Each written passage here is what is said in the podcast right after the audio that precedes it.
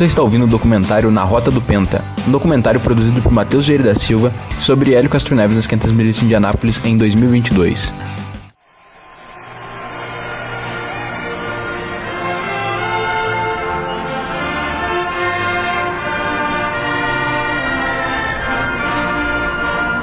Back home again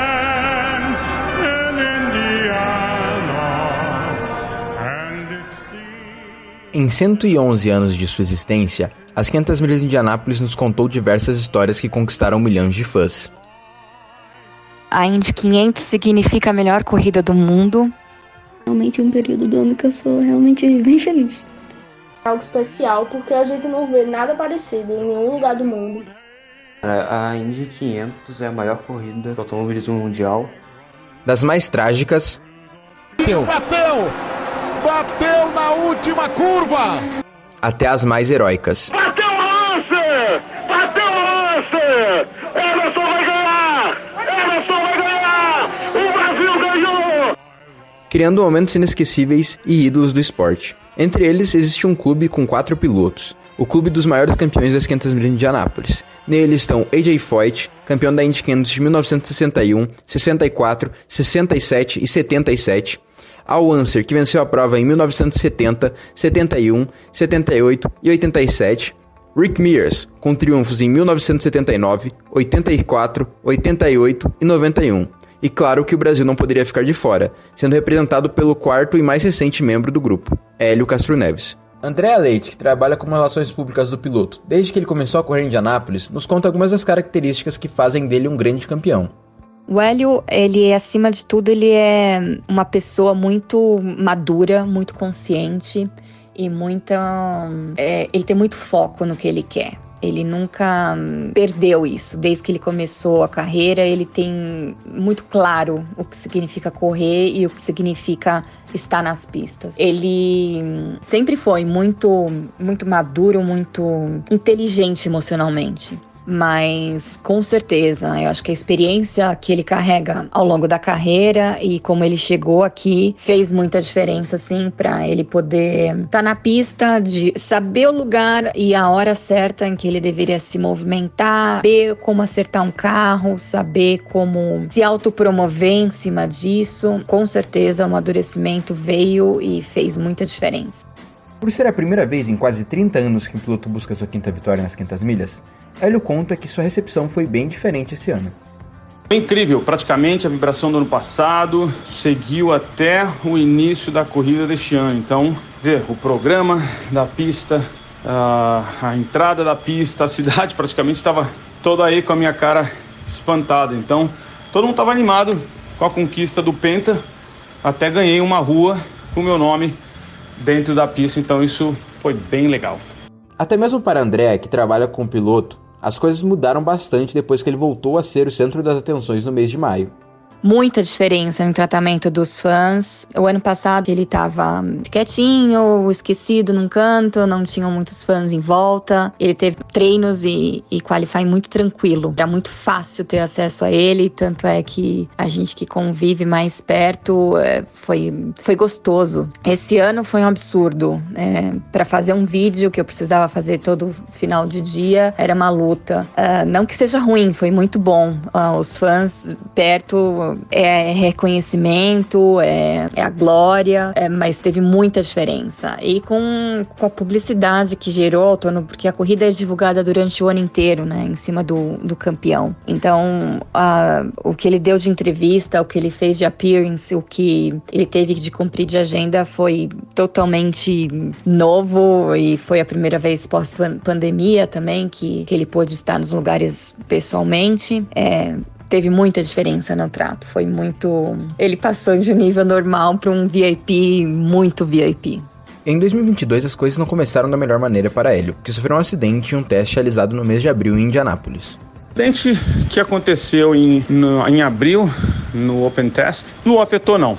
Para te falar a verdade, é uma pena que isso aconteceu. A gente não sabe também porque o carro nem chegou aí para o Wintano, mas em termos de é, feeling, né, de você sentir o carro, eu não creio que afetou porque o carro estava bom na corrida. Então isso é o que a gente tinha de positivo ano passado. E tanto o meu carro como o do Simon não eram os, nós vimos, nós não éramos os mais rápidos. Então, e, até Andretti, que nós temos uma, uma parte técnica com a Andretti, você vê que ninguém da Andretti também estava andando bem. Então, isso realmente não afetou. Uma parte muito importante das 500 milhas de Indianápolis com certeza é o qualifying, coisa que não deu muito certo para o piloto brasileiro neste ano. O maior problema do quali foi várias situações, né? A gente, pelo fato de sexta-feira não ter tido uh, ter um, um, dia muito turbulento, porque a vento estava ventando muito, então a gente não andou muito, então não conseguiu aquele acerto ideal. É, e o carro estava saindo muito de traseira. Então a cada volta ia piorando, ia piorando, até que chegou na última volta eu tive que abordar porque ia bater. Então tivemos que voltar para a garagem, ter uma outra tentativa que deu certo, mas aí a gente foi mais na parte de uh, vamos colocar um número na, na, na, na, no board, como eles dizem, né? na, na tabela para entrar na corrida e depois tentar mais uma, aí sim tentando arriscar um pouquinho mais. Para te falar a verdade, se ganhasse mais umas 5, 8 posições, ia ser no lucro. Não creio que tinha suficiente para entrar. Não creio não, não tinha o suficiente para entrar no top 12. Poderia ter melhorado a posição de largada, mas isso não não afetou o, o rendimento de corrida, vamos dizer assim. Um ponto muito bacana para o piloto brasileiro desta Indy 500 foi que pela primeira vez desde o início da pandemia da Covid-19, sua família pôde ir na pista vê-lo correr. Paz lá foi legal, que agora tem os sobrinhos, filha, quer dizer, é uma um ambiente diferente, né? Como era 10, 15 anos atrás. Então, foi bem legal ter a molecada lá, porque é como se tivesse novamente começando para eles, agora que eles já estão entendendo um pouco mais, já tem mais de 10 anos de idade, então quer dizer, já isso vai ficar na memória para sempre. Na corrida, ele escalou o pelotão, saindo da 27ª colocação e terminando na sétima. O piloto nos contou um pouco sobre os problemas que ele e o time enfrentaram nessa edição da prova. É, esse ano a gente começou com um grupo totalmente diferente, novo. O ano passado muita gente era freelance e não quis continuar o ano todo. Então o Mike, Mike Shank teve que contratar gente nova e isso demorou um pouco certo tempo, mas isso não afetou em relação às 500 milhas. O que afetou foi que a gente, na parte técnica, paramos um pouco no tempo. Eu pensei que o pessoal estava melhorando o carro. Melhorou sim, mas em relação aos competidores, nós estávamos praticamente 3 milhas mais lento. E isso, obviamente, afetou aí na corrida para a gente poder brigar pela vitória. O carro estava bom, a gente largou lá atrás, conseguiu ir até lá para frente, mas realmente a, a diferença de velocidade era muito grande. Para poder ter terminado em sétimo, eu tinha que ter um carro muito bom de tráfego. E isso foi o que aconteceu esse ano, igual ao ano passado. Mas velocidade é o fator principal. Você vê que o Palu caiu para último e estava brigando comigo no final aí. Aliás, nem, nem no final, umas 20 voltas antes para o final. O que, no meu caso, se eu tivesse tipo de velocidade, eu poderia ter avançado muito mais rápido e estar tá ali com os líderes, principalmente nas relargadas. O que essa foi a maior dificuldade. Então, é, esse foi o fator.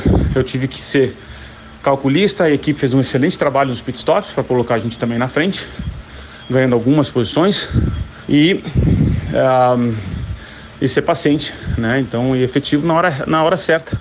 Foi por isso que a gente conquistou o sétimo lugar. André, que acompanhou o Hélio durante todo o mês de maio, avalia a prova da mesma forma que o piloto. A corrida desse ano foi uh, primeiro de tudo, em cima de muita expectativa em cima dele por ter sido campeão do ano passado. Dele mesmo, da equipe e dos fãs, né? Dos jornalistas também. Mas é, a gente achou que estava tudo guardado, o, o setup do carro do ano passado, que estava tudo preservado. E depois do acidente que teve nos treinos em abril aqui, ele achou que também estava. Só que a primeira vez que ele foi para a pista depois do acidente, que foi no primeiro dia de treino aqui, ele viu que não estava exatamente como ele queria.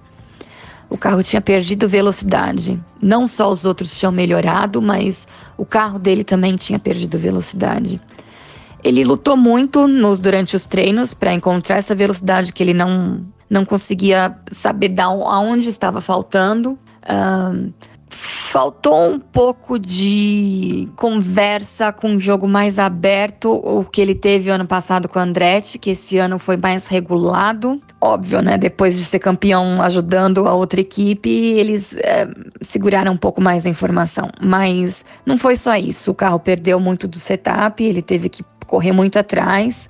Até o Pagenot achou um setup melhor que o dele e não conseguiu uma boa classificação. E a Indy não importa onde você larga, importa onde você chega. Mas se você largar muito lá atrás, você tem uma corrida muito de recuperação. E aí você tem que torcer para muitos acidentes, para muitas quebras, para muitas resistências, para fatores externos que não tá ao seu controle. Então, diante disso tudo, é, largar em 27 e chegar em sétimo foi uma corrida maravilhosa de recuperação. Uma pena que não deu para chegar na Indy, você ganha ou não importa nem o segundo lugar, importa só o primeiro. Mas assim, acho que por tudo que ele trabalhou, por tudo que ele fez, foi uma ótima corrida. É, tem que ficar orgulhoso, tem que ficar feliz com isso. E bora pro ano que vem, que o ano que vem tem mais. Enquanto Hélio e seu time não obtiveram o melhor dos resultados, o público recebeu uma bela corrida, que contou com a vitória de Marcos Ericsson e ainda teve o brasileiro Tony Canan na terceira colocação, como conta a fã Carol Sades. Sobre a 500 desse ano, eu achei que foi uma corrida que entregou emoção, mas ao mesmo tempo trouxe surpresas. E isso porque a gente teve emoção, teve toda aquela expectativa do Tony Canaan, porque ele chegou perto, não conseguiu vencer, mas chegou perto. A gente celebra muito, pelo menos eu celebro muito esse terceiro lugar dele. E a gente teve as surpresas com a vitória mesmo do Marcos Ericsson. E eu diria que para mim foi um pouco triste também ver o, a questão do Dixon acelerando nos pits na última parada, que infelizmente acabou tirando a potencial vitória dele. Mas no geral, gostei muito da prova. Enquanto a Indy 500 do ano que vem não chega, ela está focada em outros objetivos, como a possível participação na NASCAR após vencer na Superstar Racing Experience, uma categoria de Stock Cars. Claro que a NASCAR sempre esteve no radar por ter não só vários amigos, né, como pilotos, e como eu perguntei várias vezes para o Roger, eu sei que vai ser uma transição muito diferente, pelo carro ser completamente diferente, veja só com o Jimmy Johnson, né, tá aí na categoria, e é difícil. E eu mesmo que fiquei três anos fora, três anos e meio fora, vamos dizer assim, da categoria e voltando, tô vendo o quanto é difícil, né? A adaptação, porque é um carro diferente. Então eu, eu imagino que isso acontecerá também na categoria da NASCAR. E agora, vencendo a SRX, né, que a gente teve a primeira vitória. Quem sabe a gente vai ter uma, uma uh, green card, vamos dizer assim, uma entrada livre, uma possibilidade de uma Daytona 500 e aí a gente possa estar tá aí experimentando os carros de NASCAR. Por ao menos mais um ano, poderemos comemorar o Tetra do brasileiro enquanto esperamos a marca que nenhum ser humano alcançou em 111 anos da prova, o pentacampeonato. O Brasil comemora! A bandeira brasileira é hasteada em vários pontos aqui.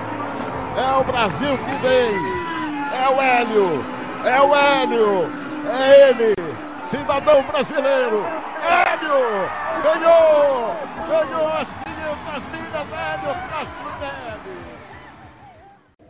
Você ouviu Na Rota do Penta, um documentário feito por Matheus Vieira da Silva sobre Hélio Castro Neves nas 500 milhas de Indianápolis de 2022.